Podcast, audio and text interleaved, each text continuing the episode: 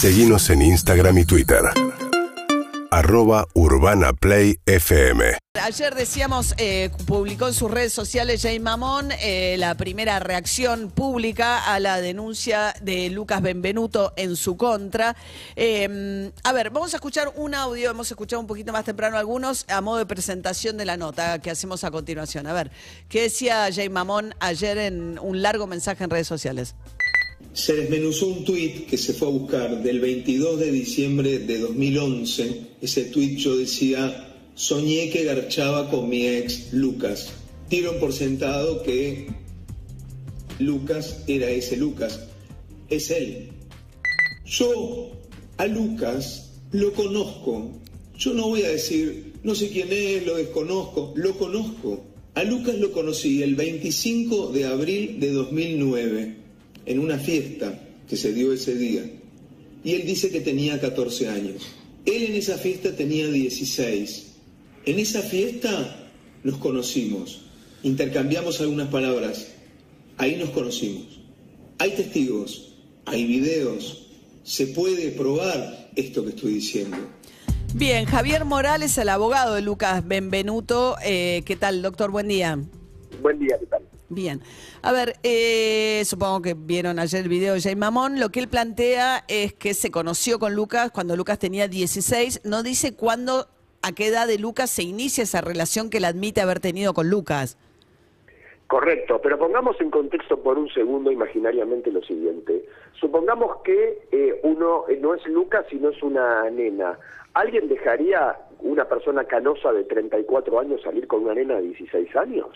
Realmente, eh, pongamos en contexto, más allá de que Lucas no tengo dudas para creerle en cuanto a que dice que comenzó esa relación sexual a los 14 años, porque eh, Lucas ya había sido denunciante en otras causas que terminaron todas con condenas de forma totalmente hermética, sin que salga a luz pública, y las pericias demostraron que Lucas no era un mentiroso, no era un mitómano, sino que su discurso era verdadero, pero de todos modos está reconociendo de alguna manera, no me gusta decir relación porque siempre es asimétrica entre un adulto y un niño, pero está reconociendo un vínculo. El hecho de que tenga 14 o 16 poco importa más allá de que la ley establece que menor de 18, tema de la corrupción de menores, pero pongamos en contexto... O sea, la corrupción de menores, hay, eh, digamos, hay por, por, un lado una estrategia evidentemente jurídica detrás de esto que él dice, o por lo menos de, de, ver cómo queda frente a la opinión pública, en la cual, o sea, menor de 16 ya es corrupción de menores, arriba de 16, igual entre 16 y 18 sigue siendo una relación asimétrica con un adulto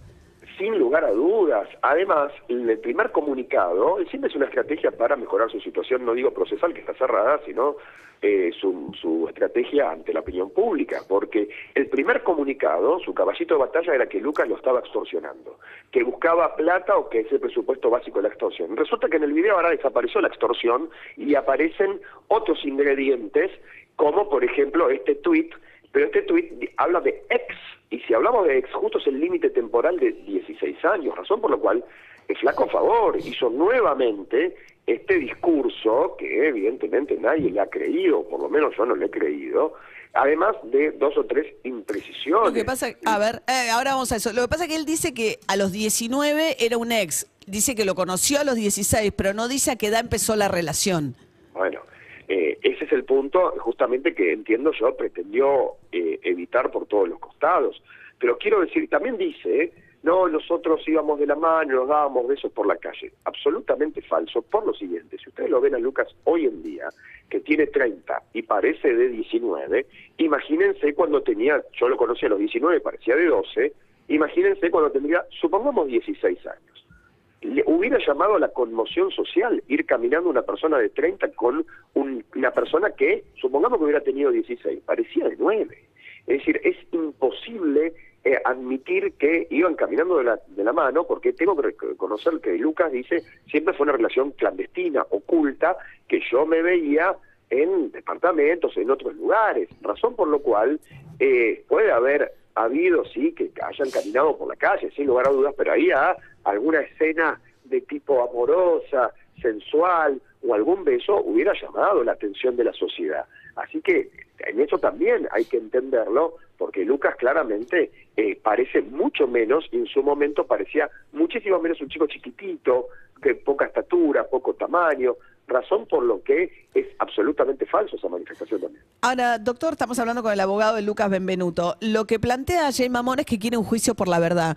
¿Es cierto que Lucas no quiere ese juicio? O sea, dado que la justicia dijo que si hubiese habido un delito, en todo caso está prescripto, por lo tanto no lo investiga, la idea de un juicio de la verdad eh, en el que se confronten, digamos, las evidencias, ¿existe? Lucas hubiera querido un juicio de verdad, no un juicio por la verdad, que no tiene ninguna vinculación eh, de tipo de una pena que se puede ejecutar. Razón por lo cual, el, digamos, esto es un aprovechamiento, un nuevo abuso sobre Lucas, porque bien se sabe que todas las víctimas de abuso sexual, cuando son sujetas a eh, pericias, a juicios, son nuevamente revictimizados. Lucas pasó ya por varias pericias y todas demostraron que Lucas no mentía, pero con la consecuente eh, merma en su estado de salud, toda vez que él estuvo con intentos de suicidio, al menos en dos oportunidades, en justamente que son coincidentes cuando había sido sometido a preguntas de la defensa en los juicios, a preguntas de la pericia, en extenuantes, este, digamos, esas pericias psiquiátricas, psicológicas y clínicas que finalmente terminaron con que él se tenga que suicidar o intento de suicidio. Entonces, volver a someterlo a, esa situación habría que analizarlo en su momento, pero Lucas resiste cualquier tipo de juicio y cualquier tipo de pericia en aras de encontrar su verdad. O sea que ustedes no cierran la posibilidad de ir a esta estancia de juicio de, la verdad con, con Mamón. No lo, no lo hablé con él porque está en este momento descompensado psicológica y anímicamente sobre todo, pero una vez que esté fuera de, esta, de este pico, sin lugar a dudas, intentaremos este, dialogar con él para ver qué, qué decisión se toma, más allá de que para Lucas y para la sociedad en su conjunto, creo que es evidente quién tiene la razón. Ahora, habiendo sido una relación tan extensa, creo, si no me equivoco, que ayer habló de siete años, ¿no? Eh, eh, ¿Mamón? No. No, no, no, en absoluto. Le digo por qué. Porque cuando nosotros lo conocimos que tenía 19, que supuestamente ya habría culminado esa relación con él, eh, estaba acompañado por otras parejas que lo sostuvieron durante todos estos juicios y que claramente no era él. O sea, eh, no, sabemos cuánto duró la relación, pero digamos, eh, habiendo sido una relación sí con cierta extensión en el tiempo, más allá de la palabra y el testimonio de Lucas y las pericias, no hay fotos, no hay nada que se pueda acompañar, digo, haberse visto con terceros, no hay situaciones en las que puedan establecer con, con mayor precisión el momento en que se inicia ese vínculo. Sí, Lucas denunció que tiene testigos, entradas, llamadas entrantes, salientes, puede describir un montón de situaciones, un montón de lugares, un montón de, de, circunstancias que de alguna manera hubieran demostrado en ese juicio de verdad, no un juicio por la verdad, que Lucas no miente, más allá de que Lucas no tiene ninguna necesidad, Lucas no busca fama, no busca plata, no busca ninguna cuestión, esto salió incidentalmente, nosotros nunca hubiéramos querido que esta situación aparezca, él lo pudo exteriorizar, porque recordemos, María, que para ver un ejemplo de cómo actúa la psiquis de Lucas, Lucas en el último de los juicios que él denunció en el tribunal oral, que había sido abusado por un librero que lo tuvo cautivo por nueve meses y además de abusarlo lo, lo filmaba, eh, cuando el tribunal le pregunta cuándo habían comenzado los abusos, Lucas hace una pausa y dice a los cuatro años.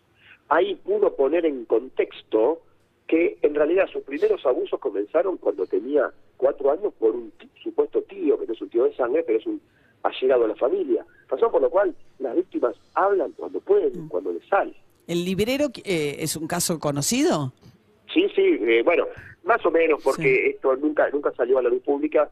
Se trataba de un tal Jorge, perdón, de un tal Roberto Santi, porque él también había sido este, parte de los abusos de la causa de los body lovers, la de Jorge Corsi, Roca Clement y compañía.